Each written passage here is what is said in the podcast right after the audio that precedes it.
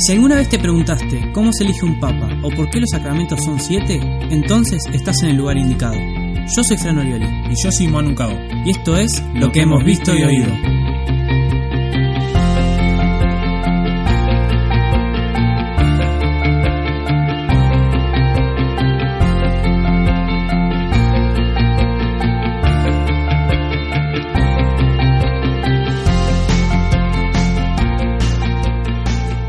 Bienvenidos al episodio 19 del podcast Lo que hemos visto y oído.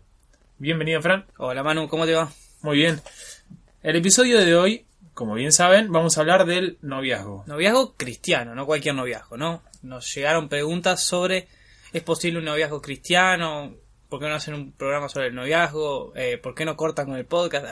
no, pero nos pidieron un programa sobre el noviazgo y bueno, acá estamos. Bien. Eh, bueno, entonces, primero, como todos los episodios, vamos a buscar definir lo que es un noviazgo cristiano. ¿De qué se trata?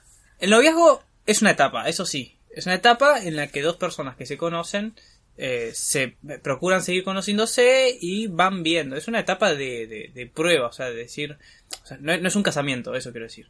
Es una etapa de, uh, ¿qué onda esta persona? Persona que me atrae, persona que me gusta. Eh, para ver qué onda en función, en vistas a, más adelante o a veces no, casarse o no. O sea, siempre está en vistas al matrimonio. No existe un noviazgo indefinido, no debería existir. Claro, justamente si no, no sería un noviazgo. Un noviazgo Claro. supone eh, una preparación, un conocimiento de uno mismo en relación con otro y de la otra persona, particularmente. Claro, ¿y pero para qué? Y justamente para el matrimonio. Claro. No de decir, a ver, cuándo nos casamos, sino de primero evaluar y, conocerse mutuamente entre estas dos personas, siempre con el fin de entregarse juntos a Dios. Exacto, y eso es clave para entender un verdadero noviazgo cristiano, que el que funda el amor entre dos personas es Dios. Si, si Dios no funda el amor que hay entre esas dos personas, es muy difícil que el noviazgo sea cristiano, ¿no? Un noviazgo cristiano lo que tiene de distinto es que tiene a Cristo en el medio. Bueno, y si tiene a Cristo en el medio, eso cambia un montón las cosas. No es un noviazgo común.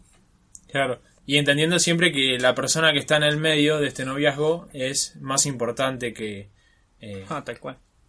que el hombre y que la mujer que están participando, ¿no? Es Dios quien tiene el foco de atención en un noviazgo. Es ver si se está cumpliendo la voluntad de Dios en la vida de estas dos personas. Claro, imagínense que si uno ya de por sí en su vida tiene que ser lo suficientemente humilde para buscar la voluntad de Dios, ¿qué tanto más debe serlo cuando está en una relación con alguien? O sea, entre los dos deben buscar la voluntad de Dios, porque por ahí la voluntad de Dios es que no estén juntos, por ejemplo, ¿no? Supongo. Y bueno, hay que saber escucharlo a Dios y hay que saberlo aceptar en conjunto entre los dos y separarse en buenos términos, porque también eso de separarse dando portazos y tirando un cenicero no sirve, ¿no? O sea, nunca sirve, obvio. Me parece que para entenderlo como un camino de santidad de dos personas, hay que entenderlo como una vocación, Exacto. una verdadera vocación, eh, y que tenga el lugar y la importancia que le daríamos a la vida consagrada, al, sac- al sacerdocio, eh, la vida religiosa, ¿no? Pero una vocación que está en función de otra vocación, es decir, a la vocación del matrimonio. No es que, como es una vocación el noviazgo, puedo vivir indefinidamente en un noviazgo, no. No, claro, Es una claro. vocación para una vocación. Como dijiste hoy, Fran, no sirve un noviazgo perpetuo. Claro, no debería existir. En principio no se debería buscar. Después si se da o no por eh, causas superiores es otra cosa. Pero obviamente tiene que ser en función a una vocación llamada por Dios, sea el matrimonio o sea la vida religiosa. Y para eso, para entenderlo y quererlo realmente como una vocación, tenemos algunos tips, algunas ideas que nos, nos pueden servir a todos, incluso a los que no estamos de novio. Y, y son los siguientes, son 4 o 5 más o menos, que las vamos a ir charlando, así que presten atención uno por uno, porque a algunos les puede servir para su propia vida de noviazgo, y si no están de novio, bueno, también, ¿sí? Bueno, el primero es conocerse bien. Es fundamental que en este punto entendamos que tiene que haber una amistad Claro. en la cual se puedan compartir las cosas que son de uno, los dones, cómo una persona piensa, cómo una persona siente. y por ahí un poco más en profundidad que lo que es una amistad convencional, ¿no? Claro, en realidad el noviazgo es compartir dos vidas, ¿no? Compartir mi vida y que la otra persona comparta su vida con la mía. Y ese compartir está conformado por compartir ideas, compartir experiencias, compartir, conocerse. O sea, el conocerse es fundamental. Si uno no conoce a la otra persona y no procura conocerla más, muy difícilmente la quiera más, ¿no? O sea, quien quiere a alguien procura siempre conocerlo un poco más. Y si uno no quiere conocerlo más, hay algo que no está andando bien, ¿no? Y hay que reverlo. Claro. Y entenderlo como una verdadera amistad es aprender a ser amigo. Y de verdad. Quizás eh, uno cuando está con sus amigos de, toda la vida o con los que se lleva eh, cotidianamente, no tiene esa exigencia de decir, bueno, con esta persona planeo estar para toda la vida. O busco eso. Entonces, se aguantan algunas cosas y dicen, bueno, no pasa nada, él es así, o bueno, yo soy así, bancame como soy. Quizás con el noviazgo, al ser un proyecto todavía más grande el que se tiene en cuenta, hay que aprender a ser un verdadero amigo. Y no solo con tus amigos, sino fundamentalmente con esta persona en particular. Y aprender con esta persona qué puedo mejorar yo para ser un verdadero amigo. Claro, siempre teniendo en cuenta que esa otra persona no es simplemente un amigo, obvio, ¿no? O sea, que es una persona distinta, o sea, hay algo que... Esta persona que me gusta, que la quiero y qué sé yo, y que hace que no sea un amigo simplemente. Pero eso no quita que haya una amistad. Exactamente. El segundo punto es no quemar etapas. Y esto es muy importante y piensen en todo lo que se les ocurra cuando hablamos de no quemar etapas. Eh, porque cada cosa que pasa en el noviazgo debe tener su propio lugar. Si uno quisiese quemar etapas, bueno, anda y casate. Pero como uno dice, no, no, es que no estoy preparado, bueno, ahí uno ya está considerando que hay un orden de cosas, ¿no? Bueno, hay que aprovechar cada etapa, porque cada etapa está para algo. Claro, y entender, o al menos buscar entender cuál es la propuesta de la Iglesia en este sentido. No es arbitraria, realmente tiene un sentido que es de Dios. El de poner cada etapa en manos de Dios con la persona indicada es la base de cualquier relación fuerte, ¿no? Y en el disfrutar cada etapa está el disfrutarse realmente a la otra persona, en el crecimiento y en el desarrollo de cada paso que se va dando, que cada vez es más grande, obviamente. Y eh, al conocerse uno y al conocer al otro, van creciendo. Obviamente, si buscamos bajar seis escalones de una, o subir seis escalones de una, va a haber un problema, una caída o heridas, ¿no? En este sentido, el buscar ir paso a paso y en el orden correcto. Claro, en definitiva se trata de disfrutar y de querer realmente, no sé, la etapa de estar embobado. Y bueno, estás embobado, espectacular. Pero uno, no te quedes toda tu vida embobado. Y dos, querés esa etapa, o sea, no la quieras sacar rápido, bueno, listo, ya está, pasamos a lo siguiente. Pasa de a poco, o sea, el desarrollo de Dios en nuestra vida también es el mismo. O sea, Dios se va manifestando progresivamente en nuestra vida. Porque de una nosotros no lo podemos acaparar todo, ¿no? De hecho no podemos, pero en un noviazgo también pasa, todo tiene su tiempo. Y querer el tiempo de cada cosa nos hace primero valorarla realmente y segundo, darle el lugar que le corresponde. Entonces, si estás embobado hoy con tu novio o novia, queré eso. No te apures. Pero sabe que eso no va a durar siempre, ¿no? Va a haber un momento en el que te vas a pelear todos los días, ¿no? Bueno, y queré ese tiempo también, porque está para algo, para que aprendas, para que aprendamos todos. Claro. Bueno, el tercer punto es trabajar juntos es un abanico de cosas, ¿no? Eh, en el compartir. El hacer algún apostolado, compartir algún grupo en el que vayan conociendo a otras personas y se conozcan eh, con otros siendo pareja. Exacto, sí. Eh, empezar a, a, compartir espacios en donde participen los dos es bueno para fortalecer la relación.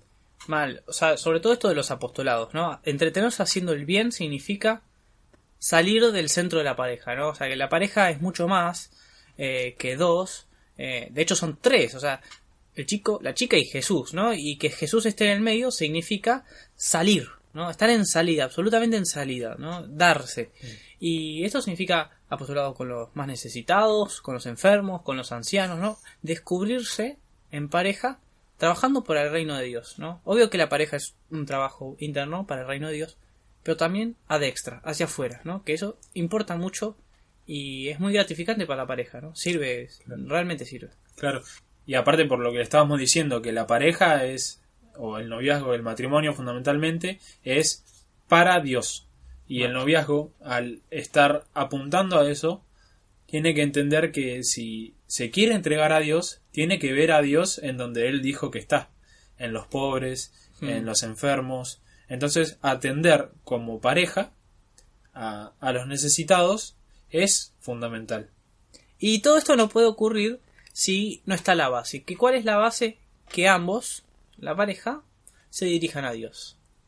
Que ambos encuentren momentos para rezar, para recibir los sacramentos, para acompañarse espiritualmente uno al otro. O sea, cuidar de la otra persona y amar a la otra persona también significa velar por el alma y la santidad de esa otra persona. Si esas cosas faltan, el noviazgo no es un noviazgo cristiano. Y si lo que buscamos es un noviazgo cristiano, Claro. Jesús tiene que estar en el medio de verdad. Claro. Y llevar un camino de formación juntos. Saber qué es la- lo que la otra persona puede mejorar y ayudar. Y saber qué es lo que uno tiene que mejorar y saber recibir la ayuda del otro. eh, aprender a crecer espiritualmente con lectura, con la Biblia, con la oración, con los sacramentos, como decía. Fran. Buscar a Dios en todos sus aspectos para que entre en la vida de estas dos personas. Ir a misa juntos, ir a confesarse juntos, rezar juntos y leer la Biblia juntos es bueno por dos cuestiones. La primera porque uno eh, se anima a reconocer cuál es el centro de su vida, Cristo. Y también porque es el centro de la pareja, ¿no? Y si uno reconoce eso y la pareja está en función de eso, el horizonte de la pareja es absolutamente otro. Y es el, el horizonte del que está llamado a ser de la pareja, ¿no? Y si no está eso, y es un problema. Bueno, estos tips o consejos pueden servir para ahora si están de novios o para más adelante cuando lo estén.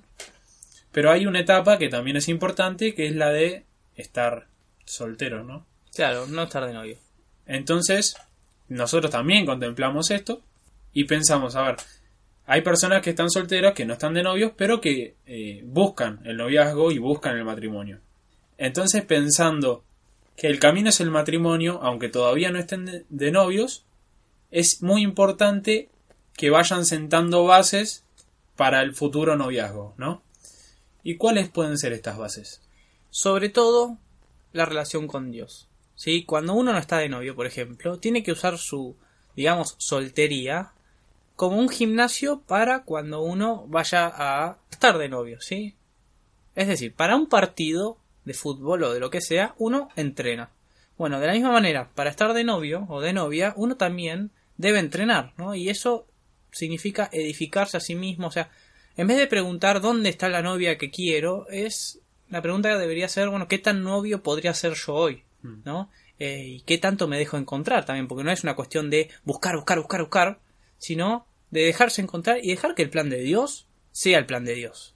O sea, no, no ajustar a Dios a nuestros tiempos, sino permitirle a Dios que sea Dios y que trabaje en nuestro corazón en función del día de mañana encontrar al chico o chica que Dios va a poner en nuestro camino. Sí. Bueno, tampoco esperar una señal, una iluminación arriba de una persona Mal. en la que Dios te diga, esta es la chica que vos buscas, o el chico, ¿no? Esta es mi hija bien amada.